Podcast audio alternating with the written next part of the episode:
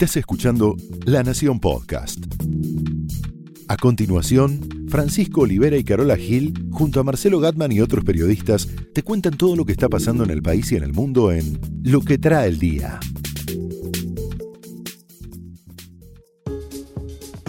Viernes 7 de diciembre, ¿España les tiene miedo a los barrabravas argentinos? No sé, pero allá dicen que se preparan para el operativo deportivo más importante de la historia. Y ya que hablamos de mafias, ¿se viene una, película de gangsters, Carola? Documental. Ah, un documental. ¿Sobre Jamal Khashoggi? Exactamente. Bueno, y para no perder la costumbre, porque se viene un fin de semana movido, deportivo, pero no a todos les gusta el deporte, ¿no? No todos están de uno u otro lado de la grieta Boca River. Vamos a ver qué agenda para el fin de semana tiene nuestra compañera Silvina Ahmad.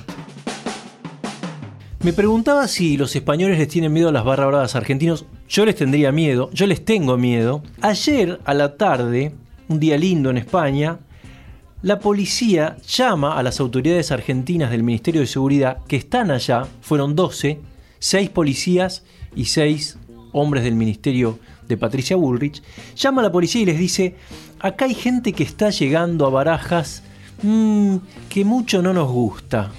¿Pueden venir, por favor? ¿Cómo no?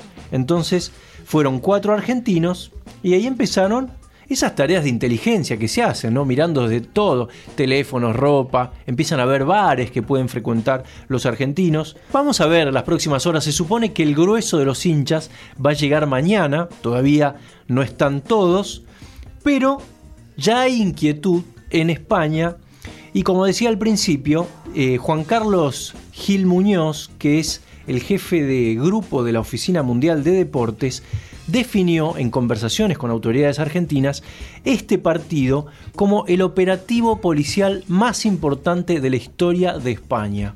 Más que el Mundial 82, Carola, sí, más que el Mundial 82. Así que imagínate que alguno está transpirando por allá, veremos qué pasa, Ayer el gobierno argentino ya empezó a tomar alguna decisión. Hicieron volver de barajas al barra Maximiliano Mazzaro, el principal de la barra, el más famoso, Rafael Diceo, estaba dudando ayer si iba o no. Su abogado, en conversación con Fernando Niembro en la 990, dijo que no, que lo más probable era que no fuera. Escuchemos ¿Qué le decía ayer a Niembro José Monteleone, abogado del Rafa Diceo? Con toda sensatez, me anticipo porque todavía él no me lo comunicó, pero con toda seguridad no va a viajar. El tema vuelve a poner sobre la mesa esta inquietante convivencia entre los barra bravas, los dirigentes, los políticos, los jugadores. Y ayer Darío Benedetto delantero de Boca, agregó más inquietud a esto con esta declaración que yo creo que un poquito de miedo a los españoles les tiene que haber metido. Por todo lo que ha pasado, ¿cómo valoras que Rafa Ditzeo, un líder histórico de la barra de Boca, haya recibido autorización para venir, autorización judicial? Y no son temas de, los jugadores. Yo creo que es hincha y bueno, si lo, han eh, podido habilitar, por algo será y bueno, nosotros bienvenido sea porque es un líder histórico de la barra. ¿O será que Benedetto tiene miedo también? Yo creo que sí, pero los funcionarios del gobierno de Macri dicen no, no es miedo, es más amistad que miedo. Porque en realidad los dirigentes argentinos invitan a los jugadores al vestuario, los invitan a asados, hay como una connivencia amistosa. Bueno, diría yo, no sé si Benedetto lo elegiría libremente en su libre albedrío, a Rafa Diceo como amigo, ¿no? Algo de, de inquietud debe haber.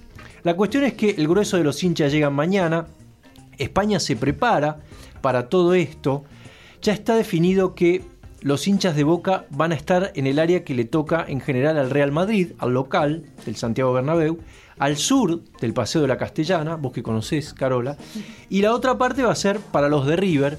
Han preparado operativos que son los que se hacen en la Argentina a través del programa Tribuna Segura. Tres horas antes va a abrir el estadio y cinco cuadras antes del estadio ya va a haber esas filas, viste, de cacheos, como decimos Claro. acá, con los teléfonos.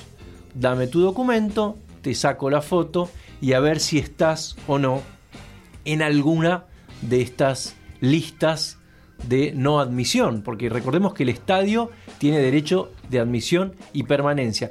Ya esta semana, cuando le preguntábamos a Patricia Bullrich si iban a ir o no los barras, viste que estaba todavía esa idea, nos contestaba esto. Sí, pero no va a poder entrar a la cancha. Todo dependerá de qué es lo que pasa hacia adelante, porque en realidad este partido es una excepción, como lo fue el G20, porque están los ojos de todos puestos en si va a resultar o no. Ayer, funcionarios del Ministerio de Seguridad me decían, no van a venir los barra bravas, Diceo no va a venir, pero porque venimos nosotros. El tema es si van a recorrer el mundo siempre funcionarios a la pesca de barra bravas, funcionarios argentinos. Ayer, el debate sobre la nueva ley de barras bravas que tipifica el delito como delito penal y no como contravención, incluido los limpiavidrios o los cuidacoches, se postergó. Qué cagones, dijeron en el gobierno de Rodríguez Larreta, porque dicen que necesitan un instrumento justamente para erradicar el problema. Sin instrumento, sin ley, esto sigue igual. Pero si me permitís, creo que es anterior el tema, es hay una cultura de barra brava, hay una cultura de la transgresión, del patoterismo, que no fue erradicada y que no va a ser erradicada por un partido que salga bien, al igual que salió bien el G20. Cuando veamos que no entran en la cancha, que no los acompañan los patrulleros a los ómnibus corriendo a la gente, correte que vienen los señores. Y cuando veamos que no reciben más entradas, ahí con el tiempo, por ahí empezamos a creer que la cosa va a cambiar. Pero como estamos hablando de mafiosos, porque los barra bravas son esos, yo no sé si la gente que estuvo ahí en el consulado de Turquía, ¿no? De Estambul, bueno, sí, tal son vez un peores que mafiosos. sí, tal vez un poquito más que, Peores que gángster, ¿no? mafiosos, sí, sí. Y viene, vamos a hacer una película. Un documental, porque esta semana se lo vio nada más ni nada menos que a John Penn por Istambul, por las calles de Istambul, y justamente en las afueras del consulado saudí, del que vos estás hablando, el lugar en el que el 2 de octubre se asesina al periodista Jamal Khashoggi, ¿te acordás que, que se escribía? asesina y no sabemos si fue despedazado, si Bueno, fue eso todo eso sabemos que sí, lo que, Sabemos sabe- que lo sí. que no sabemos hasta el momento es dónde están sus restos, eso Claro. nunca más se, se supo nada. Y también lo vieron en las inmediaciones de la residencia del embajador, ¿te acordás? Donde se supone que llevaron los restos después del asesinato, antes de todo el, el- el resto de los episodios con, con las bolsas plásticas y, y la plaza y, y- y to- toda esa parte del, del cuento. Así que John Penn estaba eh, acompañado por un grupo grande que incluía guardaespaldas, bien, bien hecho, ¿no? Porque si vas a estar sí. justamente ahí pensando O por ahí en acá filmar algún, esto, algún barra brava por ahí se, se le, ofrece, le- ¿no? le Para- daba una, una mano, sí. ¿no? Lo que sí también se sabe es que se va a entrevistar con la novia del periodista Jamal Khashoggi, que se llama Hatis Sensig. Y recordemos que Khashoggi estaba yendo al consulado justamente a hacer un trámite para obtener algún tipo de documento para casarse con ella. Ella es turca. Claro. Entonces se va a reunir con ella. Y John Penn sabemos que siempre se interesa por estas causas polémicas. Recordemos que hace un tiempo él con, con una actriz mexicana entrevistaron nada más ni nada menos que, que al capo narco Joaquín Claro. El Chapo Tenés Guzmán. ¿Te razón. acordás cuando estaba en plena fuga? Lo entrevistaron. Fue bastante escandaloso. Así que Hollywood con los ojos puestos en, en- en el caso en el caso de Sean Penn por, el tema del documental, pero la que también está interesada en el caso fue Amal Clooney, la mujer de, George Clooney. Amal Clooney es una famosa abogada penalista, experta en derecho internacional, en derechos humanos y extradición. ¿Sabés quién fue su cliente? Eh, Assange. Julian Ah, Assange, mira. sí, uno de sus clientes. Y estuvo el miércoles a la noche en una cena de las Naciones Unidas con la Asociación de Corresponsales de Naciones Unidas y dijo esto acerca del caso de Jamal Khashoggi y de Donald Trump. The US president has given such regimes a green light and labeled the press in this country the enemy of the people. Te digo, lo- te, te repito lo que dijo Pancho y cierro con esto.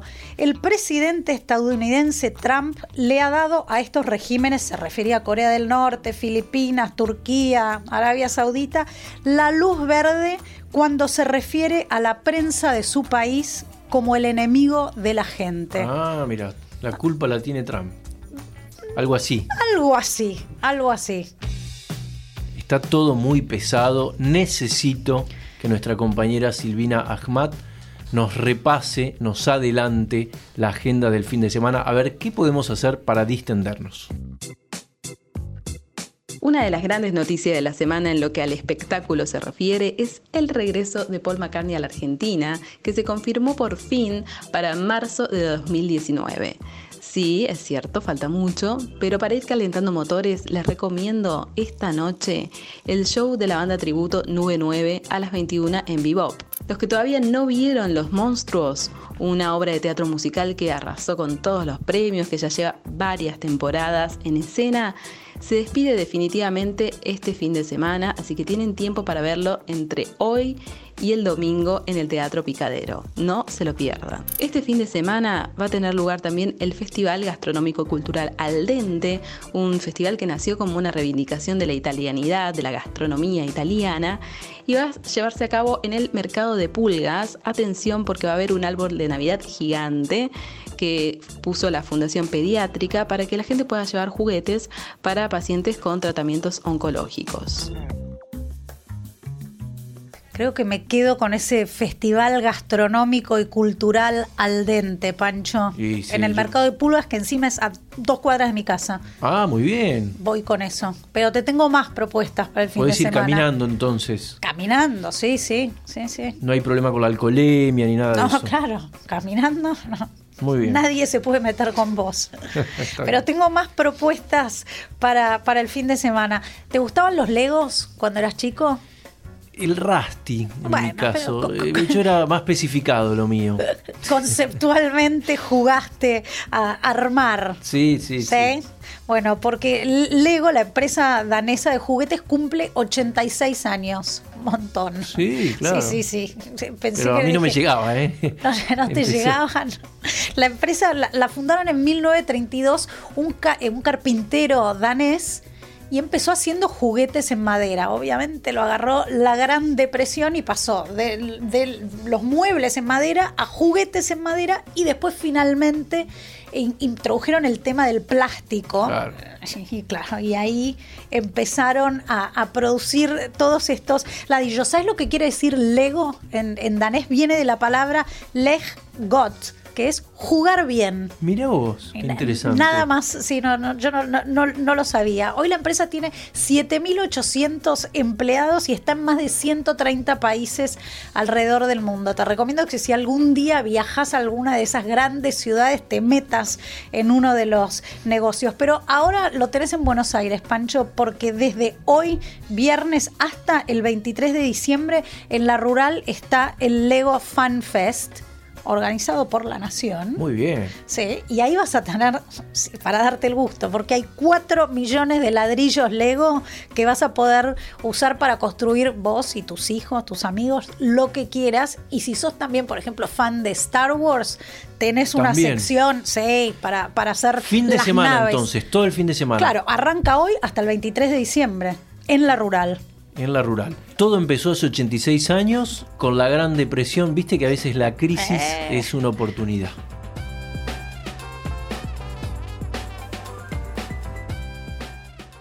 Esto fue Lo que trae el día, un podcast exclusivo de La Nación. Escucha todos los programas de La Nación Podcast en www.lanacion.com.ar. Suscríbete para no perderte ningún episodio. Estamos en Spotify, Apple Podcast, Google Podcast y en tu reproductor de podcast favorito. Seguí escuchando La Nación Podcast.